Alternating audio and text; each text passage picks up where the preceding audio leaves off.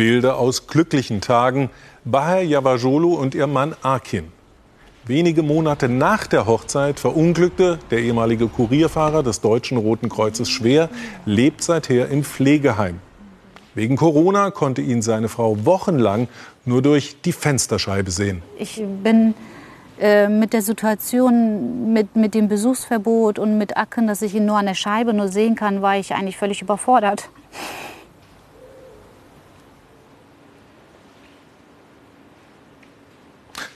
Dass sich die junge Ehefrau überfordert fühlte, das ist verständlich, denn sie hatte in dieser Zeit keine Chance zu beurteilen, wie es ihrem Mann im Pflegeheim ging. Guten Abend zu Report Mainz. Schön, dass Sie dabei sind. Wenn Angehörige schon nicht in das Pflegeheim kommen, dann sollten doch zumindest offizielle Stellen prüfen, ob alles okay ist. War das so? Dieser Frage sind Anna-Theresa Kiefer und Gottlob Schober nachgegangen. Bahar Yavasholo ist glücklich, dass sie ihren pflegebedürftigen Mann wieder für ein paar Stunden aus dem Heim rausholen darf. Sie hat aber den Eindruck, dass seine Versorgung in der Corona-Zeit dort nicht optimal war. Ich habe das Gefühl gehabt, dass da drinnen einfach ähm, gemacht wird, was, was, was sie eigentlich wollen. Also ich hatte keinen Einfluss mehr darauf, was da drinnen geschieht und ähm, ob er überhaupt Therapie bekommt. Als Bahar Yavasholo ihren Mann wieder berühren konnte, hätten sich ihre Befürchtungen bewahrheitet. Diese Finger, die kann ich nicht mehr öffnen. Also er kann die nicht mehr lang machen. So schlimm wie jetzt habe ich ihn vor Corona nicht erlebt. Und womit erklären nee. Sie das? Ja, die ganzen, äh, oh, ja, tut weh, ne? Auf jeden Fall, ähm, dass die Therapien ausgefallen sind. Und dadurch ähm, ist das Ganze noch steifer geworden und noch, ähm, ja, noch schlimmer eigentlich. Die Pflegeeinrichtung bestreitet die Vorwürfe. Pflegerische Defizite habe es keine gegeben. Die Grund- und Behandlungspflege sei uneingeschränkt fortgesetzt worden. Einige Therapien aber hätten wegen des Risikos einer möglichen Ansteckung zeitweise nicht durchgeführt werden können. Ist die Pflegequalität bei Akin Yavasholo in der Corona-Zeit schlechter geworden? Seine Frau hätte sich gewünscht, dass unabhängige Prüfinstanzen wie der medizinische Dienst MDK oder die Heimaufsichten nachgeschaut hätten. Gerade in der Zeit hätte, hätte man von außen reingehen müssen. Gerade in dieser Corona-Zeit hätte MDK reingehen müssen, um zu gucken, was los ist. Oder ob es den Menschen gut geht da drinnen. Weil Sie als Angehörige es nicht mehr konnten? Genau, weil ich als Angehörige nicht rein konnte. Doch die Politik hat entschieden. Während Corona werden die Qualitätsprüfungen in Pflegeheimen deutlich eingeschränkt. Bewohner sollten geschützt, Pflegepersonal entlastet werden. Das verkündete Bundesgesundheitsminister Jens Spahn am 19. März dieses Jahres. Regelmäßige Qualitätsprüfungen in den rund 14.000 Pflegeheimen in Deutschland wurden zunächst ausgesetzt. Spahn verspricht, dass anlassbezogene Prüfungen aber weiterhin stattfinden. Nur wenn die Pflegekassen über Missstände in einzelnen Einrichtungen informiert werden, sollen weiterhin anlassbezogene Prüfungen stattfinden. Solche anlassbezogenen Prüfungen werden durch die medizinischen Dienste der Krankenversicherung MDK und durch die Heimaufsichten von Kommunen und Ländern durchgeführt. Sie kann es aber nur geben, wenn sich zum Beispiel Angehörige wie Bahar Yavasholu dort über konkrete Pflegemängel beschweren. Ich bin äh, mit der Situation, mit, mit dem Besuchsverbot und mit Acken, dass ich ihn nur an der Scheibe nur sehen kann, war ich eigentlich völlig überfordert.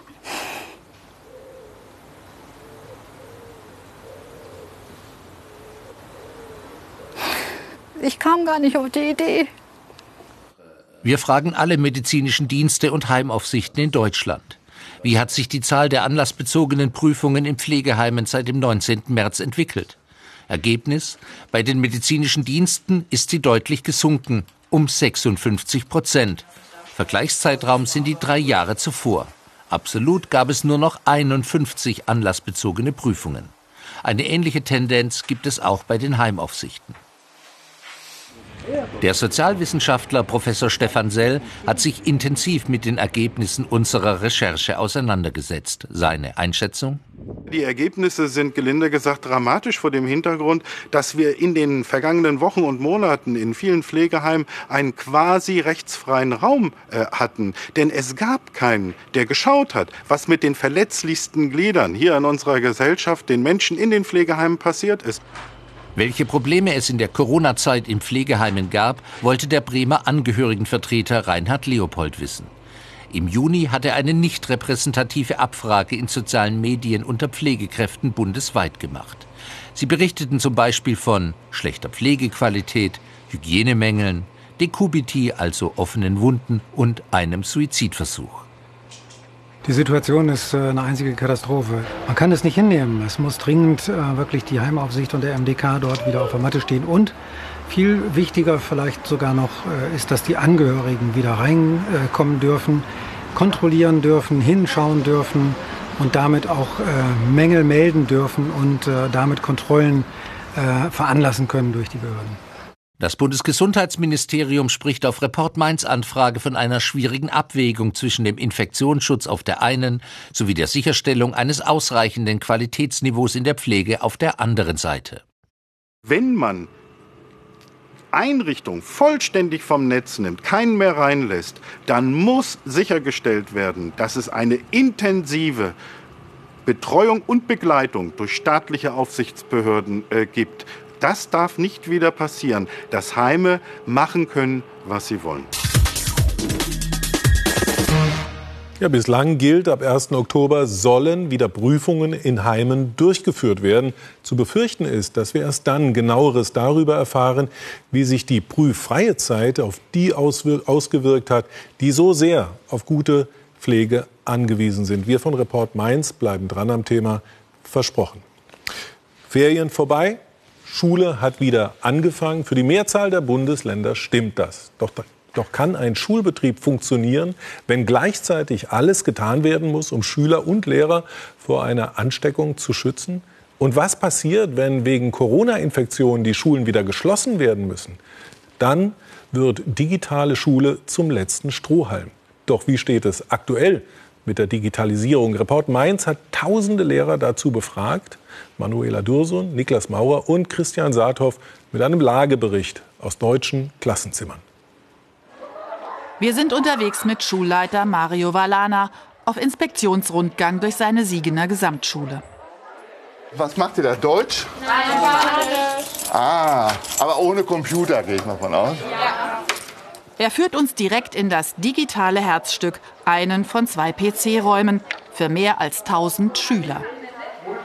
Aber die verfügen jetzt schon alle über schnelles Internet, über Glasfaser? Nein, nein. Diese Geräte sind noch äh, mit schönem Kupferkabel verkabelt, geht noch über, ich weiß gerade nicht genau, welche Leitung da dran sind. Also das ist ein sehr langsames Netz. Sie brauchen aber schon lange Zeit, bis sie überhaupt starten. Wir sind aber überhaupt zufrieden gewesen, dass man überhaupt was machen kann. Sechs Jahre alt sind die Geräte inzwischen und WLAN gibt es auch nicht. Das hat noch nichts mit moderner Digitalausstattung zu tun. Fernunterricht war mit dieser Ausstattung katastrophal. Und deshalb sind die Schüler der 13. Klasse froh, endlich wieder hier zu sein. Der Unterricht läuft wie früher ganz analog. So, zu Beginn werden wir mit dem Arbeitsblatt jetzt das wiederholen, was während der Lockdown-Zeit und der Präsenzzeit vor den Sommerferien erarbeitet wurde. Gearbeitet wurde auch im Lockdown fast ausschließlich mit Arbeitsblättern per Mail. Sowas wie Fernunterricht war technisch gar nicht möglich. Ich würde mir wünschen, dass äh, so ein, äh, eine Art ähm, Unterricht über einen Videochat funktionieren könnte. Ähm, Finde ich einfach besser, als zu Hause zu hocken und äh, bis stundenlang Aufgaben zu machen und nicht weiter zu können. Bis das hier möglich sein wird, das wird dauern, sagt uns Mario Valana. Er hofft, dass er so bald keinen Fernunterricht mehr anordnen muss wenn bis zu den Herbstferien uns so etwas trifft, sind wir auf dem gleichen Stand, äh, wie wir vor den Ferien waren. Leere Klassenzimmer, das will eigentlich niemand mehr. Doch gleich nach den Sommerferien mussten die ersten Schulen wieder schließen, wegen Corona. Fünf Monate hatten Schulen und Lehrer Zeit, Fernunterricht zu üben. Müsste der also künftig nicht besser laufen? Wir wollen die fragen, die den Fernunterricht umsetzen müssen, die Lehrer. Mit einer standardisierten Online-Befragung rufen wir Lehrer in sozialen Medien zur Teilnahme auf. Fast 4000 Antworten. Können Sie ad hoc von Präsenz auf Distanzunterricht umschalten? Das Ergebnis ernüchternd. 64 Prozent, also fast zwei Drittel der Lehrkräfte, sehen sich immer noch nicht in der Lage, auf Fernunterricht umzusteigen. Und es fehlt noch immer an schlüssigen Konzepten, sagen 68 Prozent. In tausenden Kommentaren schreiben uns die Lehrer anonym, was bei ihnen schiefläuft. Nach wie vor werden keine Fortbildung und keine Lernplattform seitens der Behörde gestellt. Natürlich haben wir ein tolles Medienkonzept, wie sicherlich alle Schulen, aber eben nur auf dem Papier. Ab Herbst gibt es 15 Leihgeräte für Schüler, für Lehrer gar keine. Und die Lernplattform kommt erst im Februar. Diese Probleme haben sie am staatlichen Otto-Hahn-Gymnasium in Monheim nicht. Alle 1500 Schüler haben ein Schultablet. Deutschlandweit eine Seltenheit. Englischunterricht in der achten Klasse. Jede macht jetzt ein Foto von seinem Piece of Art und dann meldet ihr euch bitte, wenn ihr das präsentieren wollt. Hier läuft alles digital. Die Schüler laden ihre Aufgaben in die Schulcloud hoch. Seit Jahren hat diese Schule ein umfassendes Digitalkonzept. Vor Fernunterricht hat Felicitas Scholz keine Angst, wie viele ihrer Kollegen an anderen Schulen, sagt sie uns. Das habe hier schon im März reibungslos funktioniert. Das war keine große Sache, weil ähm, die, den Schülerinnen und Schülern war dieses Videokonferenzmodul, diese App, sage ich mal, ähm, schon geläufig. Und dann wussten die ganz genau, was sie machen sollten, konnten uns erreichen. So gelassen sind nur wenige Lehrer bei dem Gedanken an Fernunterricht, wie unsere Befragung zeigt. Wir sprechen mit vielen, die uns geantwortet haben, aber nur telefonisch, denn vor unsere Kamera traut sich keiner. Also ich finde mich auf ganzer Linie allein gelassen. Das macht mich sauer.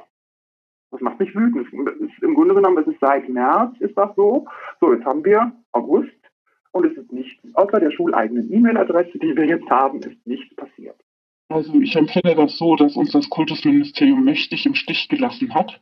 Denn bis heute haben wir die versprochene Lernplattform nicht bekommen. Ich finde das unangemessen für ein so hochentwickeltes Land wie Deutschland. Ich bin echt enttäuscht. Die Schulleitung hat kein Konzept vorgegeben und hat immer nur gesagt, wir müssen abwarten, wie das Land reagiert. Das Einzige, was immer kam, waren Verbote. Ich fühle mich einfach nur verarscht.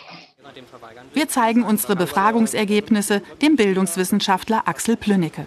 Er kritisiert, die meisten Schulen hätten kaum Vorbereitungen für erneute Schulschließungen getroffen. In den Ferien, das berichten die meisten Schulen, hat man sich sehr stark mit dem Thema Hygienekonzept, äh, Start des Regelbetriebs natürlich äh, konzentriert darauf, äh, dort Lösungen zu finden. Das Thema Fernunterricht, Digitalisierung hatte da nicht die höchste Priorität. Ein Versäumnis der Kultusministerien der Länder, glaubt die FDP, die seit Jahren Digitalisierungskonzepte an Schulen einfordert. Es ist die Selbstzufriedenheit eines selbstverliebten Apparates, der, der im Grunde sagt, abgearbeitet, abgelocht, äh, aber, aber nicht vor Ort angeschaut. Das heißt, Lehrerinnen und Lehrer und damit auch die Schülerinnen und Schüler, die hören große Worte, aber es passiert nichts. Haben die Kultusministerien die Schulen zu wenig unterstützt in der Vorbereitung auf digitalen Fernunterricht? Das wollen wir von den Kultusministerien wissen. In ihren Antworten erklären sie überwiegend, ihre Schulen seien gut auf das kommende Schuljahr vorbereitet, auch in puncto Fernunterricht. So teilt uns beispielsweise das rheinland-pfälzische Kultusministerium mit, unsere Schulen haben die vergangenen Wochen und Monate insgesamt sehr gut bewältigt. Das bayerische Kultusministerium erklärt, für die Zukunft sind wir gut aufgestellt. Und das Ministerium in Mecklenburg-Vorpommern sagt, es habe die Schulen bisher eng begleitet. Das sehen die meisten Lehrer anders. 74 Prozent fühlen sich vor allem von den Kultusministerien im Stich gelassen. Die klaren Ansagen und Konzepte der Kultusminister lassen auf sich warten. Das Kultusministerium sagt, die Schulen sollen sich was überlegen. Jeder soll machen, wie er kann und will. Und auch Schulleiter Mario Valana glaubt nicht, dass Geld allein eine schnelle Lösung ist. Ich sage mal, für meine Schule rechne ich eher mit drei bis fünf Jahren, bis das alles an Bord ist, so wie wir das haben wollen.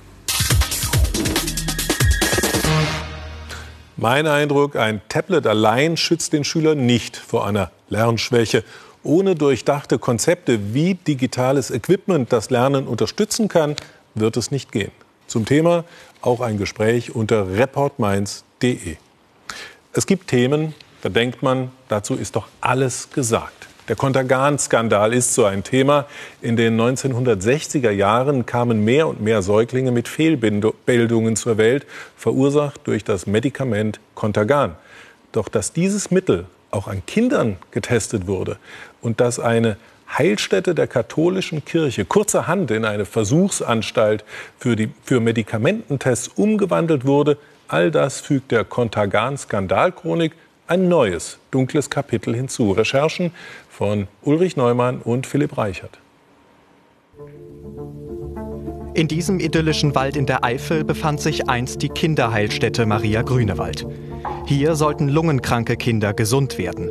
Doch in dieser kirchlichen Einrichtung geschah Unglaubliches. Hier gab es Medikamentenversuche an kleinen Kindern mit dem gefährlichen Schlafmittel Contagan. Wir stoßen auf eine bislang unbekannte Studie von 1960, die genau das belegt.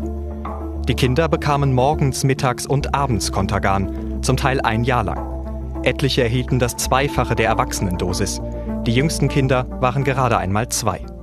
Das ist ein Menschenversuch gewesen, weil also es gab ja überhaupt keine Sicherheit. Man ist hier quasi voll ins Risiko gegangen, in einer Art und Weise, wie man es normalerweise im Tierversuch wagen kann, aber nicht bei Kindern.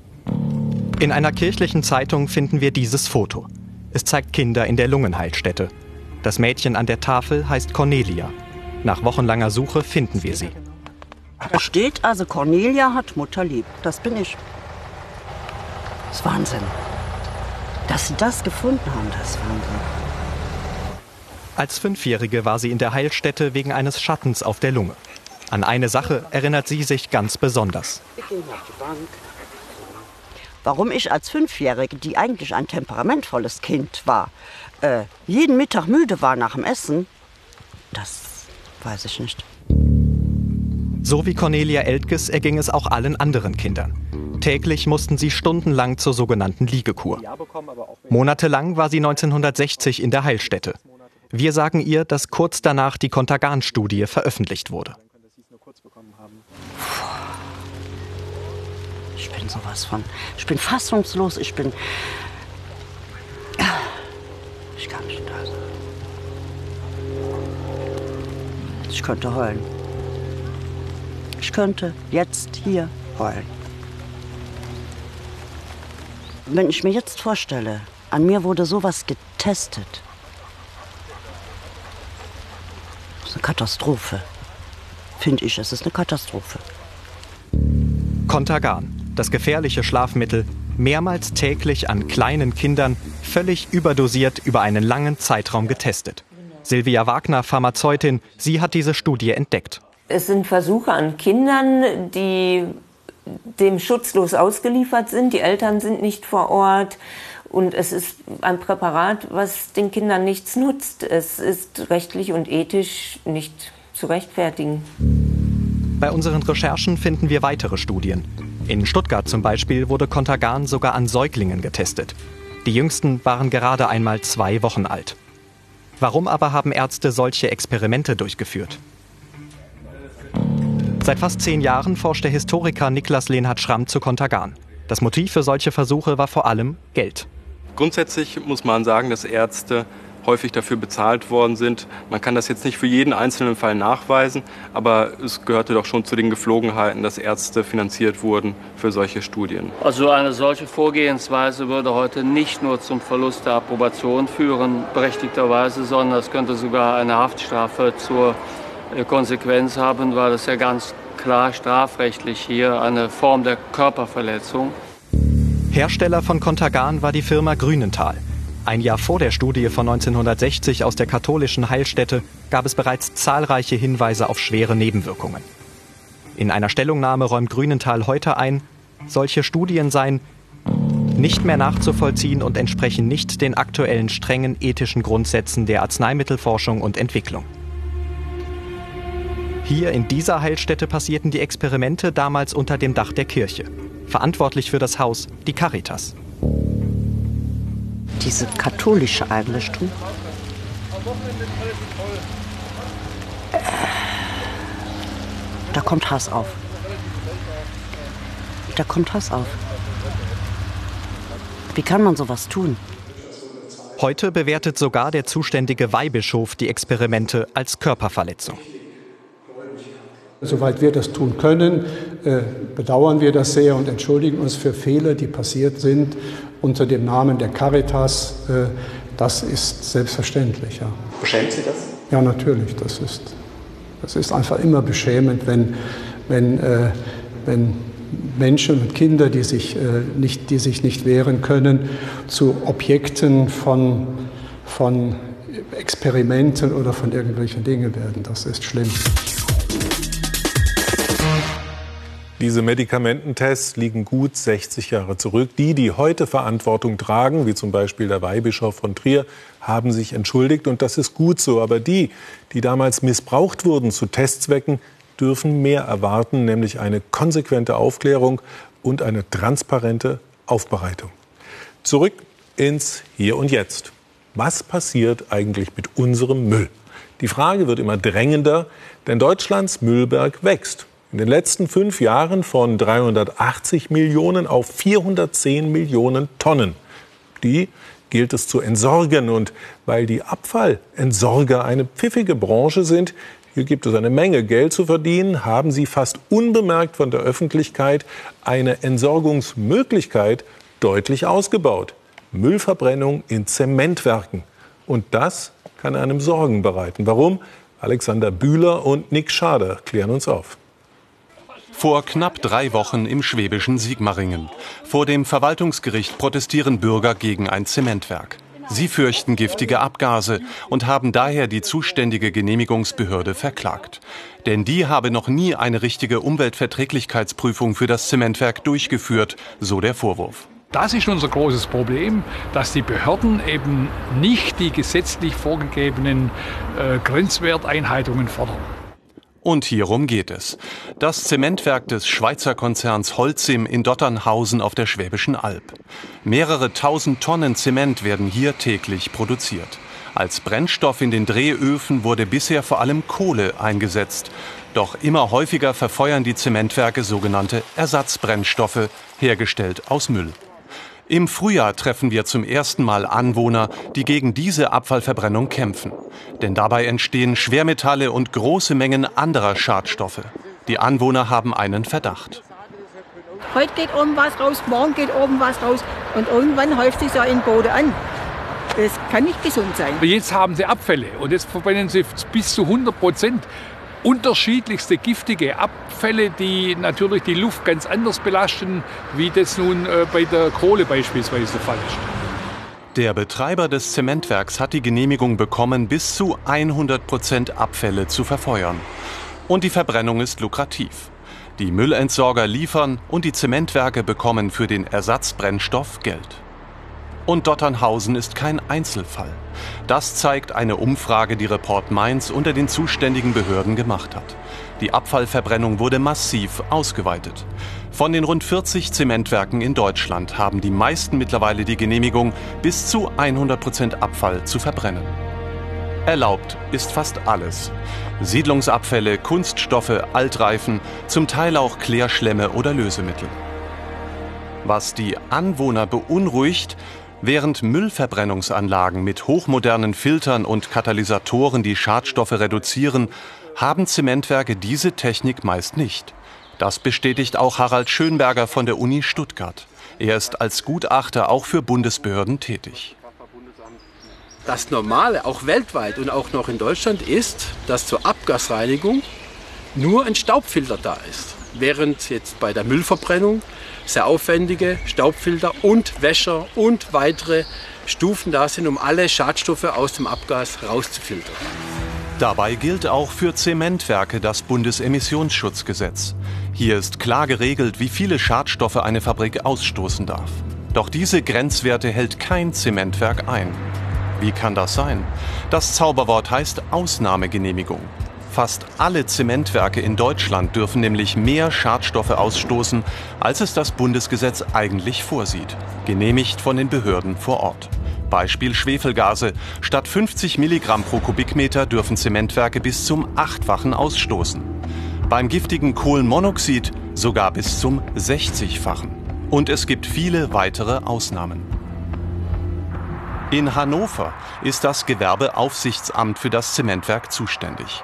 Das hat nicht nur die Schadstoffausnahmen genehmigt, sondern will jetzt sogar die Verbrennung von Sondermüll erlauben.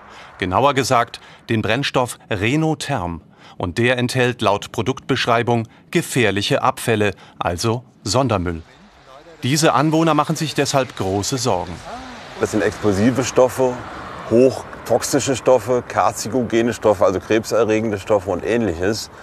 Und äh, dagegen kämpfen wir, bevor hier nicht äh, ordentliche Abgasreinigungstechnik eingesetzt wird, sollten solche Stoffe hier auf keinen Fall verbrannt werden. Auf Anfrage von Report Mainz beruhigt das zuständige Gewerbeaufsichtsamt. Es gebe umfangreiche Schadstoffmessungen und Grenzwertüberschreitungen habe man bisher nur vereinzelt festgestellt. Aus Sicht der Behörden führt die Müllverbrennung nicht zu einem höheren Schadstoffausstoß. Doch eine aktuelle Studie, an der Harald Schönberger mitgearbeitet hat, zeigt etwas anderes. Demnach können die Schadstoffe durchaus ansteigen. Die gesetzliche Vorgabe heißt ja keine Erhöhung der Emissionen durch die Mitverbrennung von Abfall. Das heißt, dieser Bereich, das ist illegal. Und das wird bis heute sowohl von den Behörden als auch von vielen Zementwerken einfach nicht betrachtet. Das wird ausgeblendet.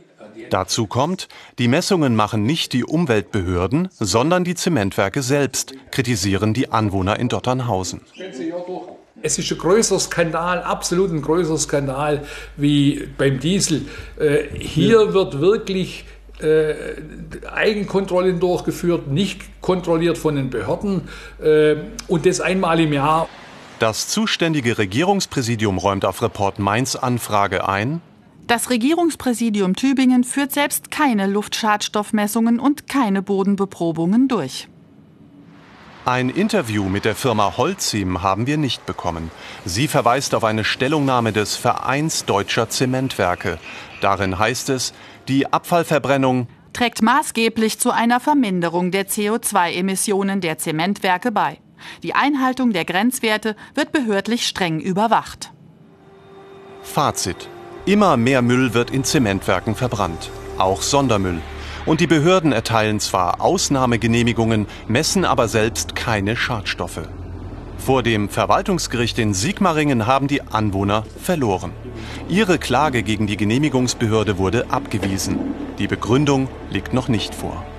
Wenn Gesetze die Anwohner nicht ausreichend schützen, muss der Gesetzgeber handeln, fordert die grüne Bundestagsabgeordnete Bettina Hoffmann. Aus meiner Sicht muss die Politik da einen ganz klaren Rahmen setzen und auf Ausnahmen verzichten. Und natürlich sollten dann eben auch Filter nach dem Stand der Technik nachgerüstet werden, selbst wenn sie jetzt in der Anschaffung etwas teurer sind. In Hamburg wartet schon Karin Mioska auf uns. Die Corona-Infektionszahlen steigen. Diskutiert wird über die Rolle von Familienfeiern. Was bieten die Tagesthemen dazu an? Genau, Familienfeiern und Partys. Und viele fragen sich, ob es nicht eine klare und vor allem einheitliche Grenze geben müsse. In einem Bundesland können 50 Leute zusammen feiern, in einem anderen 100 oder mehr. Wie viel Sinn ergibt das? Und eine knallharte Abrechnung der ehemaligen First Lady Michelle Obama mit Donald Trump. Gleich bei uns Tagesthemen. Danke nach, Ta nach Hamburg. Tagesthemen lohnen sich. Ebenso wie ein Weltspiegel extra zur Lage in der zerstörten Stadt Beirut. Gleich nach den Tagesthemen. Wir von Report Mainz sagen Tschüss. Im Netz sind wir rund um die Uhr für Sie da. Und in jedem Fall aber sollten Sie am Donnerstag Monitor nicht verpassen. Bis bald. Tschüss.